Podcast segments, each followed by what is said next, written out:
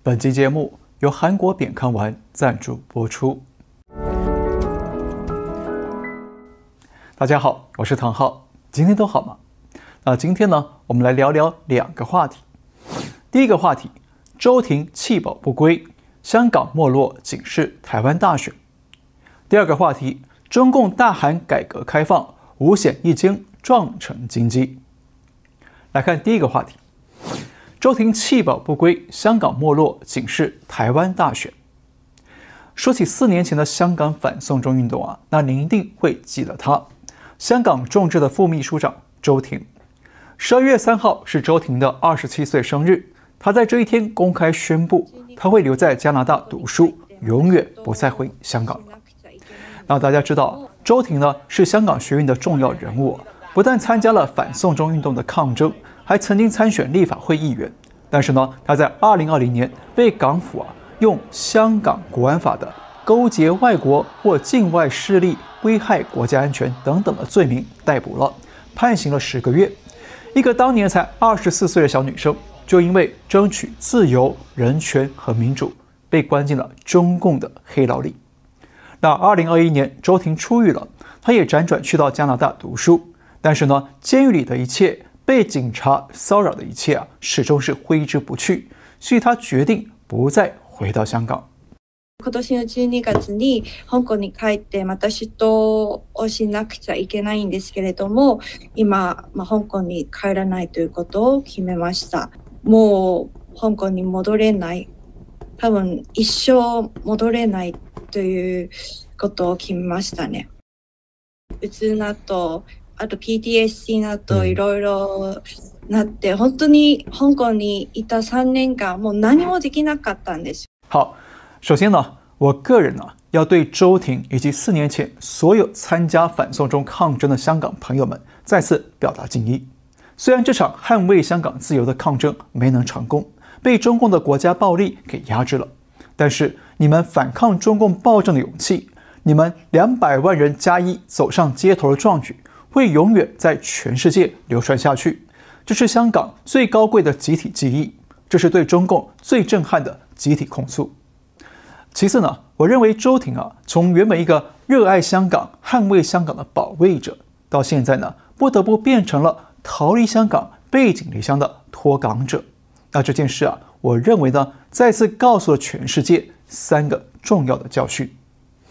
第一个教训。一国两制是失败的谎言陷阱。我们知道，周庭在一九九六年底出生，那隔年呢，刚好就是九七年香港主权移交，所以周庭的人生可以说是香港一国两制的全纪录。那中共原本承诺的五十年不变，过不到一半就彻底反悔了，动用军警暴力来镇压香港，再把香港给彻底内地化。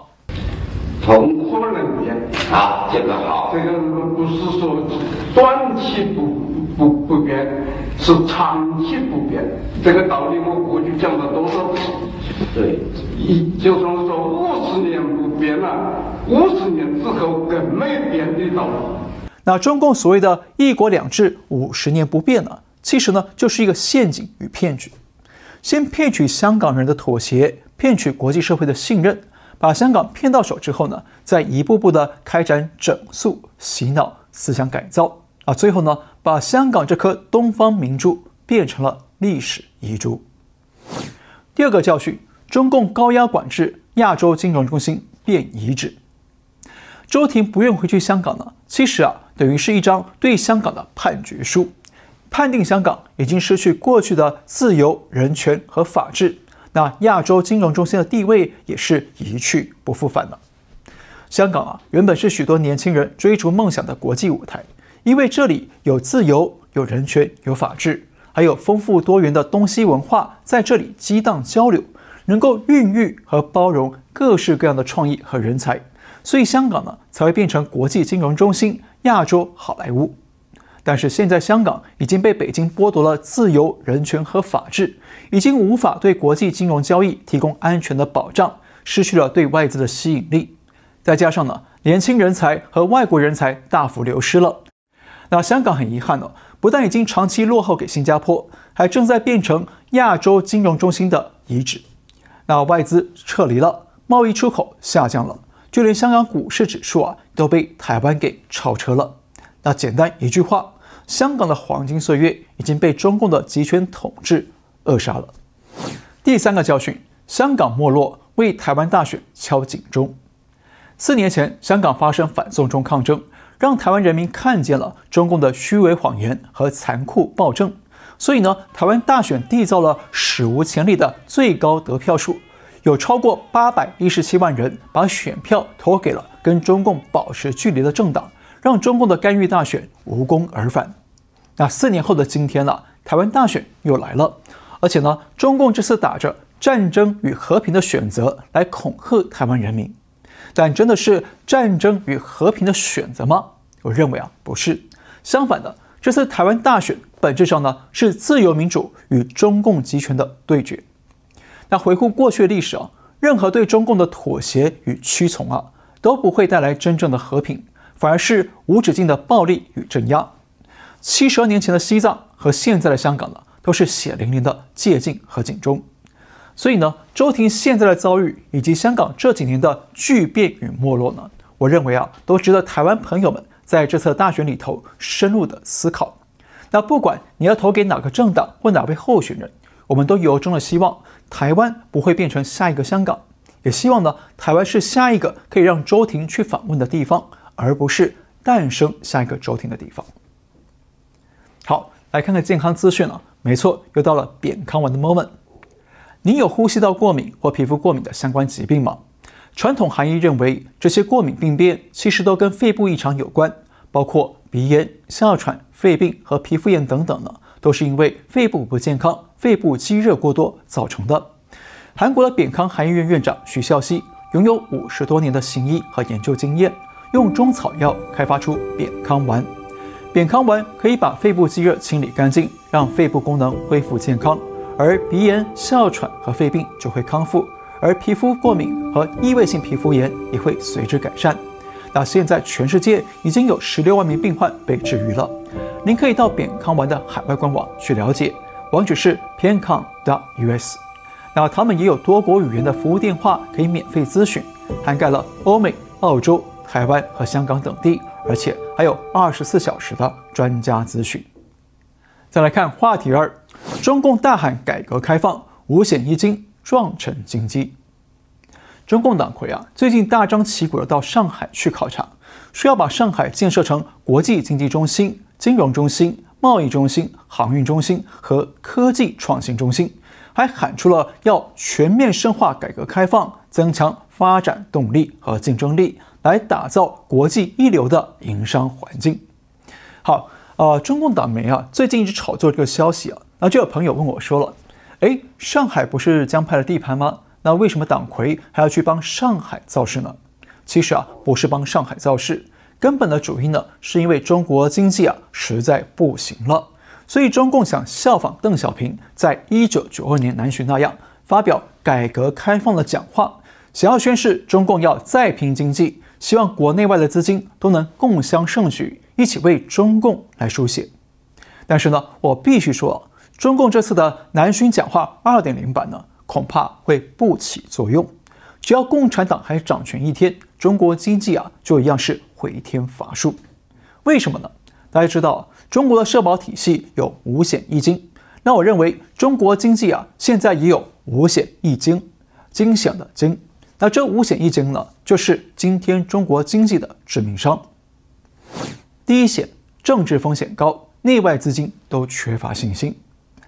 大家知道，邓小平当年搞改革开放啊，是因为毛泽东的极左政治路线搞垮了经济，那共产党政权岌岌可危了，所以邓小平赶紧挪用资本主义的做法来抢救经济，同时呢，在政治上稍微放宽一些，那这样呢，才能确保国内外资金愿意投资，有信心来投资。但是呢，现在中共当局啊，不但是高压的独裁统治，还大搞企业监管、金融监管。而且呢，中共又跟欧美国家大搞战狼外交，搞得被国际孤立围堵。那后来还大推了反间谍法来调查外资企业，号称要抓间谍。那政治风险这么高的环境，哪里还能吸引外资呢？反而啊，还加速外资大举逃离了中国，让今年第三季度的外国直接投资坠落到负的一百一十八亿美元，是一九九八年以来首次出现负值。所以呢，资金不愿投资中国，中共要负最大的责任。第二险，战争风险高，外资外企危邦不入。台湾海峡目前被全世界认为是战争风险最高的地方，因为中共随时都在恐吓着要攻打台湾，还说台湾大选是战争与和平的选择。但是如果真的两岸开战的话，那中共能幸免于外吗？能不被战火波及吗？不可能。那外资外企会傻傻的跑到战场去投资吗？当然不会了，除非你是做骨灰盒生意的，对吧？第三险，共产风险高，企业却不设法撤资。中共在二十大报告里头啊，明确的说要实现全体人民共同富裕。当然了，大家都知道，共同富裕呢是个华丽的口号，本质上呢是中共要去共富人的产。也就是呢，要强制掠夺民营企业的资产来充公使用，为什么呢？因为啊，中共没钱了，所以这次中共在上海也再次喊出共同富裕，要让长三角在共同富裕上先行示范。那估计这话一说出来啊，不知道有多少长三角的企业家要失眠了。而且呢，美国《纽约客》杂志最近也披露，上海有一家企业老板说啊。这几年，中共地方政府财政很困窘，所以呢，中共通过金融机构去追查有哪些富豪拥有三千万人民币以上的流动资产，然后呢，找上这些富豪，给他们两条路走：第一，交出资产的百分之二十给党国政府；第二呢，接受政府的全面查税。那换句话说啊，中共政府已经穷到开始打富豪分财产了吗？你要么乖乖的被中共敲竹杠，花钱保命，不然呢就等着被查税，罚得更多。简单一句话，中共已经回归到土匪起家的初心了，要用共同富裕的名义来打砸抢企业和富豪了。那大家想想，在这种朝不保夕、提心吊胆的共产日子里头，那谁还敢安下心来在中国投资呢？相反的，反而出现了大批大批的资金设法外逃。那根据《纽约时报》披露呢，今年平均每个月就有五百亿美元的资金通过各种渠道转移到海外去避险。那今年已经流出了几千亿美元了。第四险，通缩风险严重，消费疲软，百业萧条。我们过去讲过，虽然中共政府矢口否认，但是呢，从各种经济数据来看，啊，包括了 CPI 消费者物价指数。PPI 生产者物价指数等等呢，都显示了现在的中国经济应该已经陷入通货紧缩的局面，而且呢，这还是根据官方美化过的数据就可以看到这个问题了。那实际的通缩啊，就一定是更严重。那细节我们就不在这里多讲了。那通缩意味着什么呢？意味着市场不愿意消费，所以对商品的需求就减少了。那商品需求减少呢，就会造成工厂订单减少。那工厂订单减少呢，对劳动力需求也就跟着减少了。所以简单说，通货紧缩会带来几个致命的危机：消费紧缩、需求紧缩、就业紧缩，然后呢，经济啊也跟着紧缩了。所以我们看到了，最近中国出现了新三潮，也就是倒闭潮、裁员潮、失业潮。那这三潮其实正好验证了我们刚刚说的通货紧缩现象是互为因果的。所以接下来，中国一定会出现更严重的失业问题、收入锐减以及消费低迷。我们举个例子，抖音母公司字节跳动刚刚宣布了要全面退出游戏业务，关闭了旗下的游戏公司朝夕光年，还进行了大裁员。那大家想一想，游戏主要是谁在玩呢？年轻人吗？那这么大的游戏公司都要倒闭裁员了，是不是意味着有巨量的年轻人不愿意？或者是没钱玩游戏了呢？那这是不是折射出中国青年失业问题非常严重？那中国的消费紧缩是非常严重的。所以说，接下来中国很可能会因为啊消费太过低迷，陷入百业萧条的困境。那这样低迷的大环境，又有谁会愿意进来投资呢？第五险，疫情风险升高，封城封控随时重演。中国这一轮呼吸道新疫情啊，目前详细的病因还不明朗。那官方声称有十六种病毒同时流行。那疫情呢，主要是霉浆菌引发的支原体肺炎，但是海外许多专家都不相信，认为可能是有不明的变种病毒，或者是新冠病毒加上梅将军同时感染了，才会导致剧烈的重症反应。特别是啊，中共一方面不愿公开说明疫情的细节，而另一方面呢，却要在国内重新上架健康码，还要求减少人员聚集，甚至上海机场也开始检测核酸。而浙江义乌呢，还要求民众要囤粮十天以上。那这一切举措都让人非常熟悉，也非常担心大规模的疫情和封城封控随时都会爆发重演。那不用想也知道，这么高风险的环境，谁愿意投资呢？好，那刚刚讲了五险了，最后还有易经，惊人债务违约，政府人民都缺钱。中国地方政府债务严重呢，已经不是秘密了。累计债务至少达到了九十二万亿人民币，相当于中国一年经济产值的百分之七十六。所以现在许多地方政府已经没钱做建设，没钱发工资，那接下来还会没钱搞防疫。所以啊，一旦疫情真的全面重演了，恐怕会造成更大规模的民众伤亡。那更糟的是呢，不但政府没钱，人民啊也没钱了。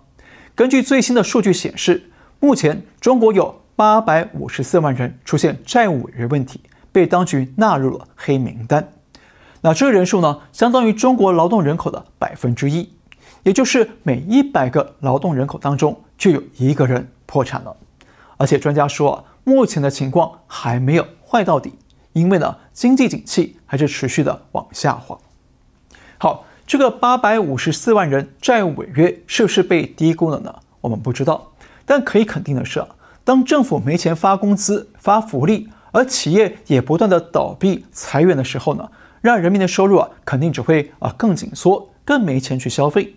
那特别是还不出债务的人越来越多了，会让他们更无心也更无力去消费了。那换言之，中国的经济啊，从制造业、出口贸易到服务业呢，都会继续的。低迷紧缩下去，那这样的大环境又有谁敢投资呢？所以说，虽然中共想模仿老邓南巡，在上海召唤了改革开放这个陈年口号，但是在我看来呢，中国经济啊还是会一蹶不振，甚至是回天乏术。因为呢，在中共统治底下，造出了五险一金来扼杀经济与投资。第一险，政治风险高，内外资金都缺乏信心。第二险，战争风险高，外资外企威邦不入；第三险，共产风险高，企业却步，设法撤资；第四险，通缩风险严重，消费疲软，百业萧条；第五险，疫情风险升高，封城封控随时重演；还有易经，惊人债务违约，政府人民都缺钱。好，那今天呢就说到这里，感谢您收看，我们下次再会了。